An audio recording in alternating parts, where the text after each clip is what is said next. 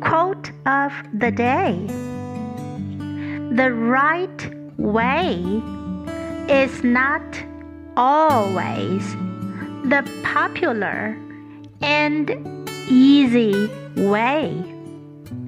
Standing for right when it is unpopular is a true test of moral character.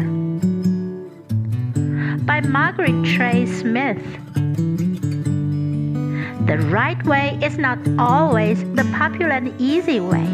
Standing for right when it is unpopular is a true test of moral character. Word of the day character character